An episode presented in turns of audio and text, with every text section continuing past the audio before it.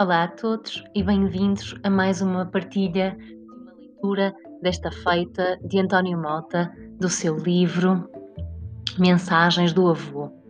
Ora, uh, numa altura em que todos estamos de pantufas, obrigatoriamente, um, diz-nos António Mota, dedicando este texto ao seu neto.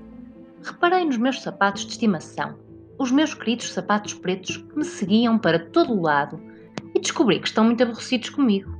Estão mesmo muito tristes por verem de dia ou de noite os meus pés sempre a calçar chinelos e pantufas. Disseram-me: Por que é que nos abandonaste há tanto tempo? Estamos fartos de estar parados. Queremos entrar nos teus pés e continuar a ser os teus sapatos fofinhos. Queremos sair do quarto e queremos sair desta casa. Queremos pisar o alcatrão e a areia. Queremos brincar com as folhas que voam das árvores e deslizam pelo chão. Queremos sentir a relva e fazer-nos cócegas nas solas. Queremos sentir o calor do sol. Queremos respirar ar puro e ouvir o vento. Queremos tomar banhos de chuva. Queremos ver as crianças a brincar nos parques. Queremos ver os livros que nos esperam nas prateleiras das livrarias. E depois disto? Perguntaram-me.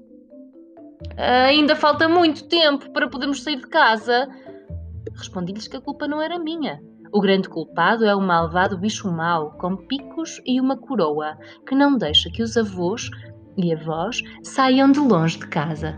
Quando o bicho mau se for embora, eu e os meus sapatos de estimação vamos entrar onde muito bem nos apetecer. E espero que gostem. Uh, não se zanguem com os vossos sapatos, volta e meia vão conversar com eles e aproveito para lembrar um recurso expressivo que já estudámos e que uh, de certeza que detectaram neste texto.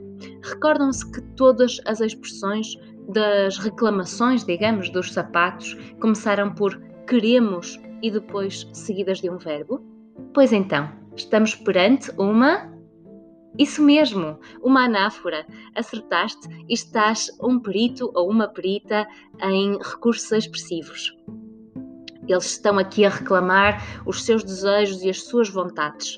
Um grande beijinho e até à próxima história. Quem sabe, na tua voz.